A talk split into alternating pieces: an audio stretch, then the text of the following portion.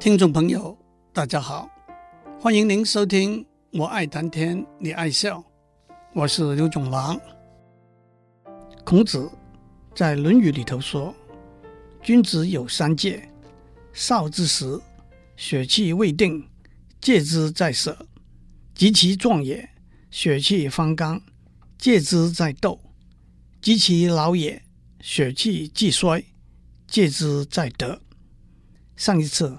我们讲过“血气未定，戒之在舍”这句话。今天，让我们继续来讲“血气方刚，戒之在斗”这句话。狭义的解释，这句话是说，人到了中壮年，个性好强，心境还不能够完全平静下来，所以应该小心，避免开口骂人、动手打人。但是“斗”这个字也可以有比较广义的解释。斗可以解释为在竞争里头过分强烈的好胜心和企图心。一个人求进步、求成功，一间公司求发展、求扩充，都是好事。进步、成功、发展和扩充可以跟一个绝对的标准来比较。考试要考一百分，业绩要超过一千亿，也可以跟一个相对的标准来比较，薪水要比学历相同的同事要高，升等要比同时进公司的同事来得快，公司股票的市价要比竞争的对手高。但是，对于一个血气方刚的个人或者公司，往往会把目标放得太高。和一个太高的目标竞赛，冲冲冲，冲过了头，结果可能是失败和愤怒、失望和消沉。斗也可以解释为在竞争里头过分强烈的手段和极端的做法，宁愿赔本也要减价倾销，务求先把对手置诸死地。并购一个对手的公司。目的是要把它关掉，为了挖角，提供超乎寻常的待遇和条件。虽然都是可行的商业策略，但是做过了头，到后来是得不偿失的。更进一步，斗也可以解释为在竞争里头，为求达到目的，采用恶性的、不合法的手段，抹黑别人，泄露别人的隐私。破坏别人的商誉，用不正当的手法去窃取别人的商业秘密，都是违反道德和法律的规范的事。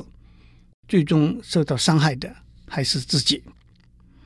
斗也可以解释为急功好利，用激进的手段和方法去解决一个问题，希望一拳就可以把对手打败，一步就可以到达成功。欲速则不达。假劲弄破瓦，都是这个意思。斗也可以解释为不能够宽容，不能够忍耐，沉不住气，只会用强势的手段，硬碰硬的去解决问题，而没有想到用婉转、圆滑、间接的方式去表达自己的意见和解决问题。硬碰硬的决斗的结果，不是你死。就是我亡，甚至是两败俱伤、两败俱亡。斗就是没有努力去追求双赢的结果。《史记》里头有一个故事，说卞庄子看见两只老虎在打架，他拿起剑要去杀这两只老虎。他旁边的一个书童说：“两虎相斗，小的老虎一定会给咬死。”大的老虎一定会受伤，你在旁边等，只要把受伤的大老虎杀死，就达到目的了。这就是“两虎相斗，必有一伤”这句成语的出处。讲到这里，我们可以回过头来多了解一下孔子所谓“血气方刚”这句话的意思。血气方刚，并不只是狭义的指力气大、脾气暴躁而已。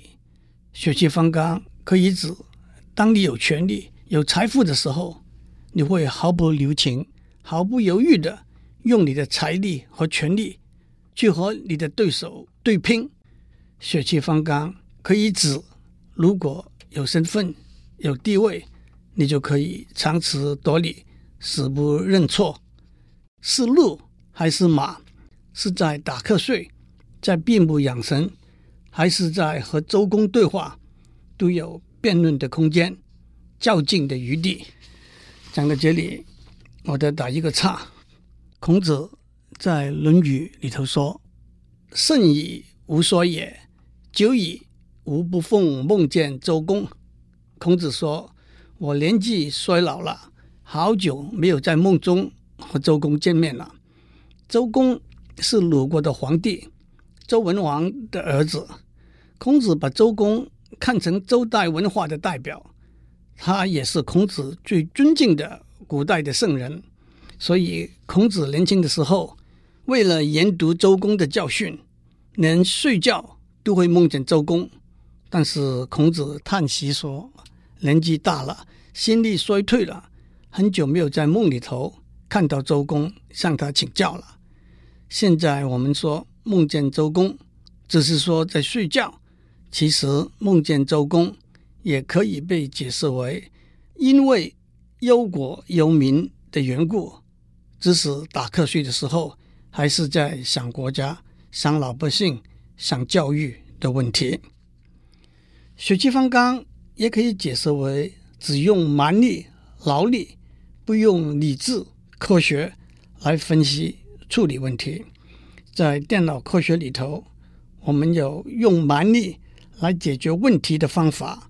Brute force method of solution，也就是说，既然电脑的速度那么快，许多问题都可以单靠大量的计算来解决。假如一个题目有一万个可能的答案，我们就一个一个来检验；有一百万个，我们也可以一个一个来检验。但是，假如一个题目有一亿一兆个答案，那要怎么办呢？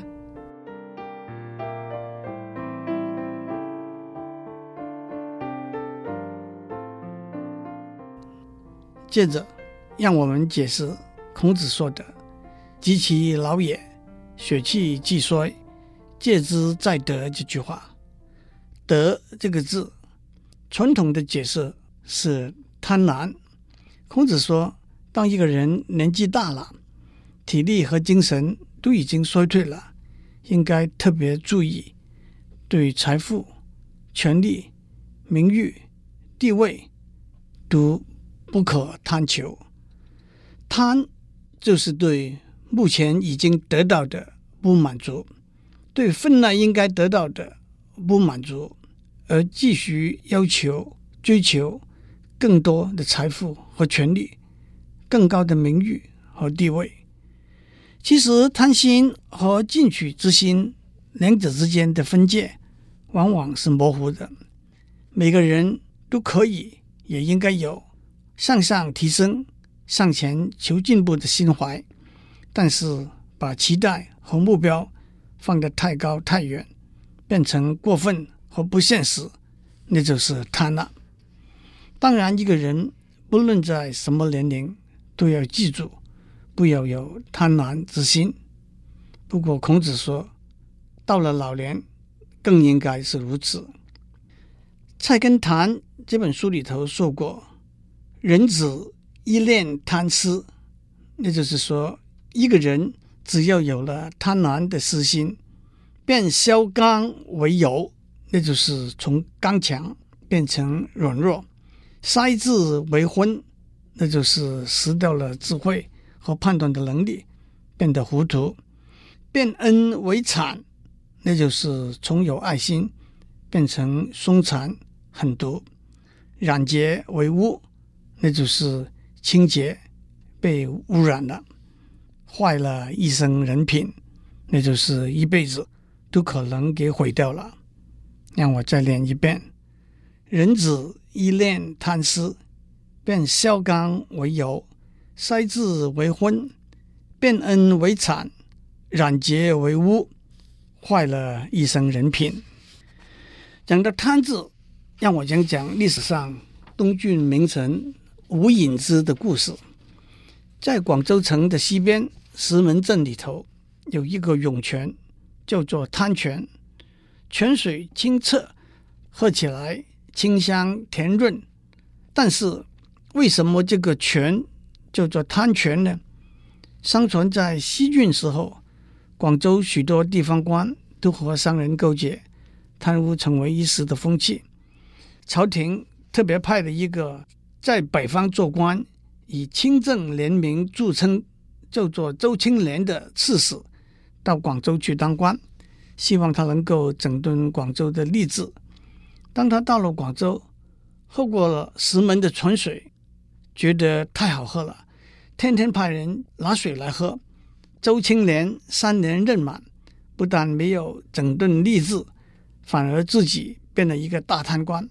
有人说，因为他喝了这个泉。的泉水的缘故，就把这个泉的名字叫做贪泉。但是后来又有一位著名的清官吴隐之被派到广州去。当他路过贪泉的时候，看到这么好的泉水，就蹲下来举起泉水畅饮。他手底下的人大惊失色，赶快阻拦他说：“老爷，这是贪泉，千万喝不得。”吴隐之说：“青年的人喝了贪泉，也不会变成贪毒的人；贪毒的人喝不喝，也是贪毒的人。”这就是后来王勃在《滕王阁序》这篇文章里头讲的一句话：“酌贪泉而觉爽”的出处。那就是喝了贪泉的水，心里还是觉得平静清爽。其实。这也正是“出淤泥而不染”这句话的意思，更可以说是在贪渎的环境里头，贪泉更让我们提高警惕。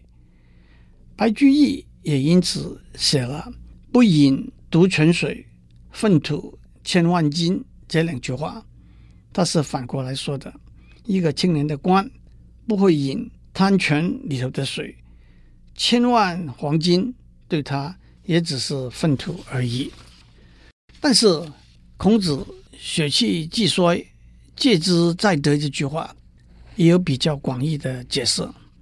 德可以解释为舍不得、放不下，尤其是在血气已经衰退的时候，那就是也许是年纪大了，体力没有那么好了，也许是时间久了。对很多新的事物和技术已经跟不上了，也许是相对而言后浪已经超过前浪了。那么我们的特别小心，注意不可以过分留恋目前的位置、权力和财富。应该放手的时候就放手，应该下场的时候就下场。位置、权力和财富。都是非常吸引人的，但是客观来讲，有大环境里头的规范，许多职位有固定的任期或者规定的退休年龄；主观而言，有个人因素的考量，体力已经不足够应付工作的需要了；家庭的因素已经在时间的分配上面出现困难了。如果还是恋战不去，很可能对大环境。和自己个人造成一个双输的局面，在大企业里头，尤其是私人的家族企业里头，寻找一个接班人是一件非常不容易、很有挑战性的任务。但是这其中最重要的一个因素，是原来成功的创业者和领导者必须放开心、放开手，把位置、权力和机会。释放出来，一个成功的领导者往往会觉得不可能找到一个聪明、才智、能力、经验都和他相比的人作为他的接班人。但是，即使是如此，时间到了，机会来了，他还是得把责任交出去，在修改法令、幕后操纵这些角度上面下功夫，是应该避免的。说得轻松一点，在管理学里头有一个叫做彼得的原则 （Peter's Principle）。这个原则说，在一个组织里头，每个人都按照他的能力被往上提升，所以每个人最后都会被往上提升到他能力不及的位置上面。Everybody rises to his level of incompetence。因此，没有一个人可以说是适合永远或者过分长久的占据一个位置的。这就是戒之在得的意思。血气既衰，借之在得这句话还有一个正面的解释：当交班的时候到了，一个人不但不要赖死不走，更要积极的、正面的培养、发掘下一代。能够接替他的人才，而不是抱着愤怒、怨怼、失意的心态，消极的面对血气既衰的现实。血气既衰，戒之在得这句话还可以有一个解释：一个人已经衰老了，离开了权力的中心，往往对虚名反而看得特别重，过去的丰功伟业渐渐被人遗忘了。会议席上、宴会席上，不再被邀请坐在最尊崇的位置上了。别人对你鞠躬的角度也没有那么深了，和你握手的力量也减轻了，都是自然，甚至是理所当然的事情，不必一定去强求要回到当年的风光。过分的期待要求，还是戒之戒之。孔子在《论语》里头讲的“戒之在色，戒之在斗”和“戒之在得”，其实和基督教的主导文里头也有相同的地方。主祷文说：“我们日用的饮食，今日赐给我们。”那就是不要贪心，戒之在得的意思。主祷文说：“如同我们。”免了人的债，那就是不要和别人争执，戒之在斗的意思。主祷文说，不叫我们遇见试探，那就是戒之在色的意思。祝您有个平安的一天，我们下周再见。